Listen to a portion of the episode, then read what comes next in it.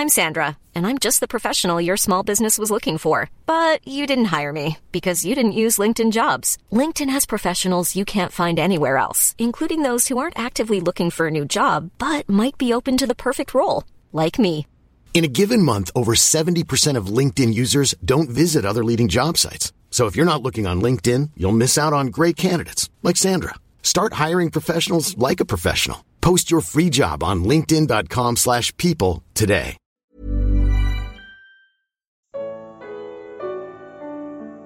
Você acha que pode se justificar para Deus? Evangelho de Lucas. Comentário de Mari Persona. Nem tudo no Evangelho de Lucas está em ordem cronológica. Algumas coisas seguem uma ordem moral, como nesse capítulo 16. Ele começa com a parábola do administrador infiel, segue falando da correta administração do que pertence a Deus e denuncia a avareza dos fariseus. Agora Jesus fala da justiça própria, antes de falar da lei, do divórcio e terminar com a história do rico e do mendigo. Apesar de parecerem assuntos diferentes, tudo está ligado e tem a ver com os judeus, a lei e o judaísmo. Jesus diz aos fariseus: Vocês são os que se justificam a si mesmos aos olhos dos homens, mas Deus conhece os corações de vocês. Isso está em Lucas 16, 15.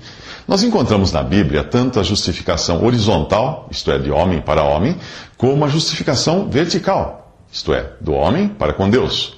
Tiago, na sua epístola, ela fala da primeira, mostrando que diante de seu semelhante, o homem é justificado pelas obras. Ali diz assim: a fé por si só, se não for acompanhada de obras, está morta. Mas alguém dirá: Você tem fé, eu tenho obras. Mostre-me, mostre a mim a sua fé sem obras, e eu lhe mostrarei, mostrarei a, a, a você a minha fé pelas obras. Insensato, quer certificar-se de que a fé sem obras é inútil? Não foi Abraão, nosso antepassado, justificado por obras, quando ofereceu seu, Isaac, seu filho Isaac sobre o altar? Isso está em Tiago, capítulo 2, versículo 17 em diante. Ao dizer, mostre-me a sua fé sem obras, e eu lhe mostrarei a minha fé pelas obras, fica fácil entender que ele está falando de uma justificação horizontal, de homem para homem. Porém, na carta de Paulo aos Romanos, ele fala da justificação vertical, do homem para com Deus. Ali diz: se de fato Abraão foi justificado pelas obras, ele tem do que se gloriar, mas não diante de Deus. Isto é, diante dos homens ele tem de que se gloriar. Que diz a Escritura? Abraão creu em Deus, e isso lhe foi acreditado como justiça. Romanos capítulo 4. Deus, que vê os corações, justifica o homem por sua fé e deposita isso em sua conta, como justiça. Aquele que não trabalha, mas confia em Deus que justifica o ímpio, a sua fé lhe é acreditada como justiça. Romanos capítulo 4, versículo 5. Um exemplo de ímpio justificado apenas pela fé é o ladrão que se converteu na cruz sem fazer qualquer obra, sem ser batizado ou cumprir qualquer ordenança, ele recebeu a certeza de se encontrar naquele mesmo dia com o Senhor no paraíso. Mas o que isso e tudo mais desse capítulo tem a ver com os judeus e o judaísmo? Bem, é disso que nós falaremos nos próximos três minutos. A lei dada por Deus recompensava o homem por sua fidelidade. Se você obedecesse, seria recompensado. Caso contrário, viveria doente, na miséria, sem filhos e seu nome cairia no esquecimento. A lei é pura e perfeita para o homem natural vivendo na terra. O problema é que nós somos imperfeitos. Por isso a lei acabou desvirtuada pelos judeus, que faziam de conta que a praticavam de olho na recompensa. Eles tornaram-se gananciosos de riquezas materiais e de posições de destaque na sociedade. Jesus fala agora de uma mudança. A lei e os profetas profetizaram até João. Desse tempo em diante estão sendo pregadas as boas novas do reino de Deus. E todos tentam forçar sua entrada nele. É mais fácil o céu e a terra desaparecerem do que cair da lei o menor traço. Ele diz em Lucas 16, versículo 16 e 17. A lei não deixava de existir, mas seria em vão tentar justificar-se por ela. João Batista anunciara a chegada do Messias e do seu reino, e os judeus culpados de violar a lei deviam se arrepender e serem batizados, assumindo então uma nova posição no reino. Mas os fariseus e os peritos na lei rejeitaram o propósito de Deus para eles, não sendo batizados por João, diz em Lucas capítulo 7, versículo 30. Se o normal até ali era buscar justificação pela lei, não seria normal arrepender-se por não ter conseguido e aceitar as boas novas do reino. Forçar sua entrada no reino seria equivalente à expressão forçar a barra.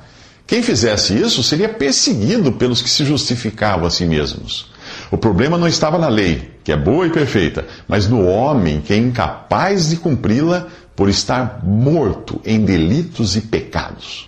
Este precisaria depender inteiramente da graça de Deus, pois a lei foi dada por, por intermédio de Moisés. A graça e a verdade vieram por intermédio de Jesus Cristo, diz João no seu Evangelho, capítulo 1. Em suma, a lei não deixou de existir. O que deixou de existir foi o homem, descendente de Adão. É, na cruz, Jesus deu um fim nele, inaugurando um novo homem pela ressurreição. Aqueles que insistem em permanecer sob a lei colocam a corda no próprio pescoço, pois a lei não foi feita para salvar. A lei foi feita para condenar. Ela prometia prosperidade aos fiéis, mas condenação aos infiéis. Você se considera 100% fiel e cumpridor de todos os preceitos da lei? A menos que você seja um hipócrita, a resposta será não. Então, sob a lei, você está condenado. Não só por transgredi-la, mas por ser adúltero. Não entendeu? Então é melhor ouvir os próximos três minutos, quando nós veremos que é, é adultério querer viver com dois maridos. Jesus diz: Quem se divorciar de sua mulher e se casar com outra estará cometendo adultério.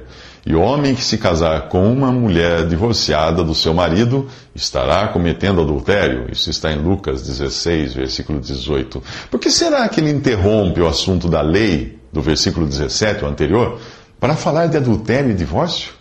Ele não interrompe. O assunto aqui ainda é a lei. E você só entenderá isso se ler o que Paulo escreve em sua carta aos Romanos, que é o Evangelho explicado. Lá diz assim: Acaso vocês não sabem que a lei tem autoridade sobre alguém apenas enquanto ele vive? Por exemplo, pela lei, a mulher casada está ligada a seu marido enquanto ele estiver vivo. Mas se o marido morrer, ela estará, estará livre da lei, da lei do casamento. Por isso, se ela se casar com outro homem enquanto seu marido ainda estiver vivo, será considerada adúltera.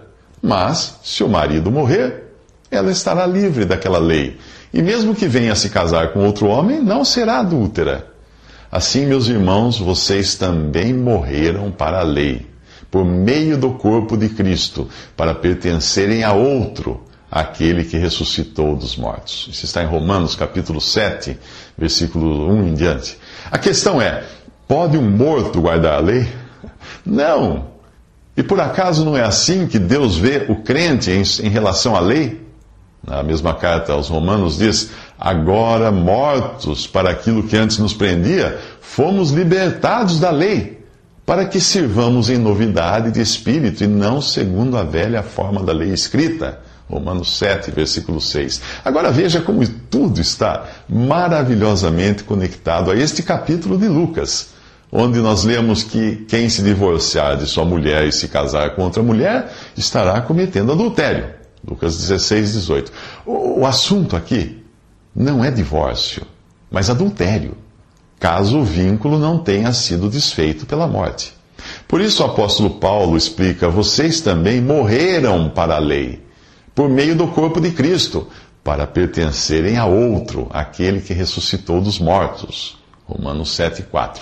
Se agora nós pertencemos a Cristo, como continuar pertencendo à lei para a qual nós morremos? Querer viver sob ambos Cristo e a lei é adultério. Além disso, tendo sido, pois, justificados pela fé, temos paz com Deus por nosso Senhor Jesus Cristo. Isso está em Romanos 5:1. Isso significa que aqueles que creem em Jesus são justos aos olhos de Deus. E Paulo escreve a Timóteo que a lei não é feita para os justos. 1 Timóteo 1,9. Nos próximos três minutos, Jesus fala de um rico anônimo e de um mendigo chamado Lázaro. Havia um homem rico que se vestia de púrpura e de linho fino e vivia no luxo todos os dias, e diante do seu portão fora deixado um mendigo chamado Lázaro, coberto de chagas. Este ansiava comer o que caía da mesa do rico, e em vez disso os cães vinham lamber as suas feridas. Isso está em Lucas, capítulo 16, versículos 19 em diante. Alguns leem esta história achando que é uma parábola, mas não é. Trata-se da história real de um rico anônimo aos olhos de Deus e um mendigo cujo nome o Espírito Santo fez questão de registrar, apesar de ser invisível aos olhos do rico. Provérbios 10, 7 nos diz que a memória deixada pelos justos será uma bênção, mas o nome dos ímpios apodrecerá. Tudo neste capítulo tem a ver com a maneira como utilizamos os nossos bens.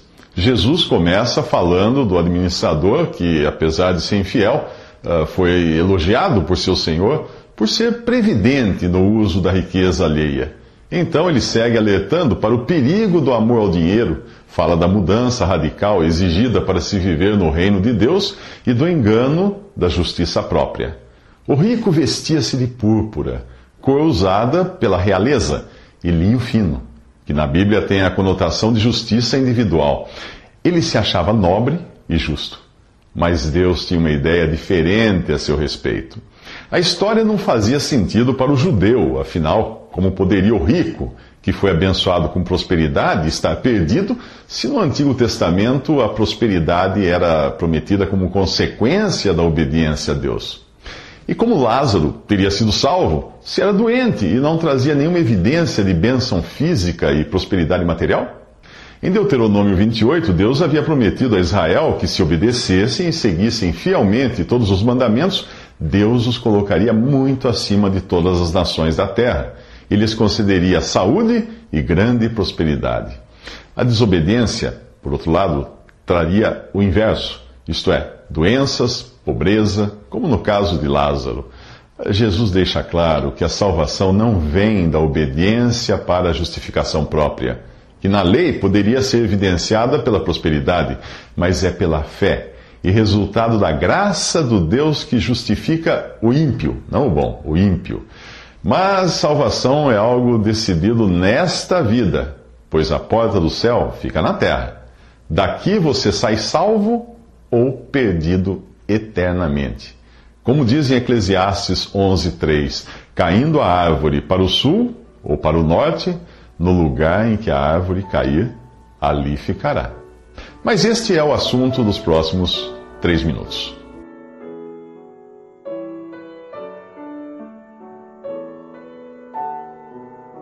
Visite respondi.com.br. Visite também 3minutos.net.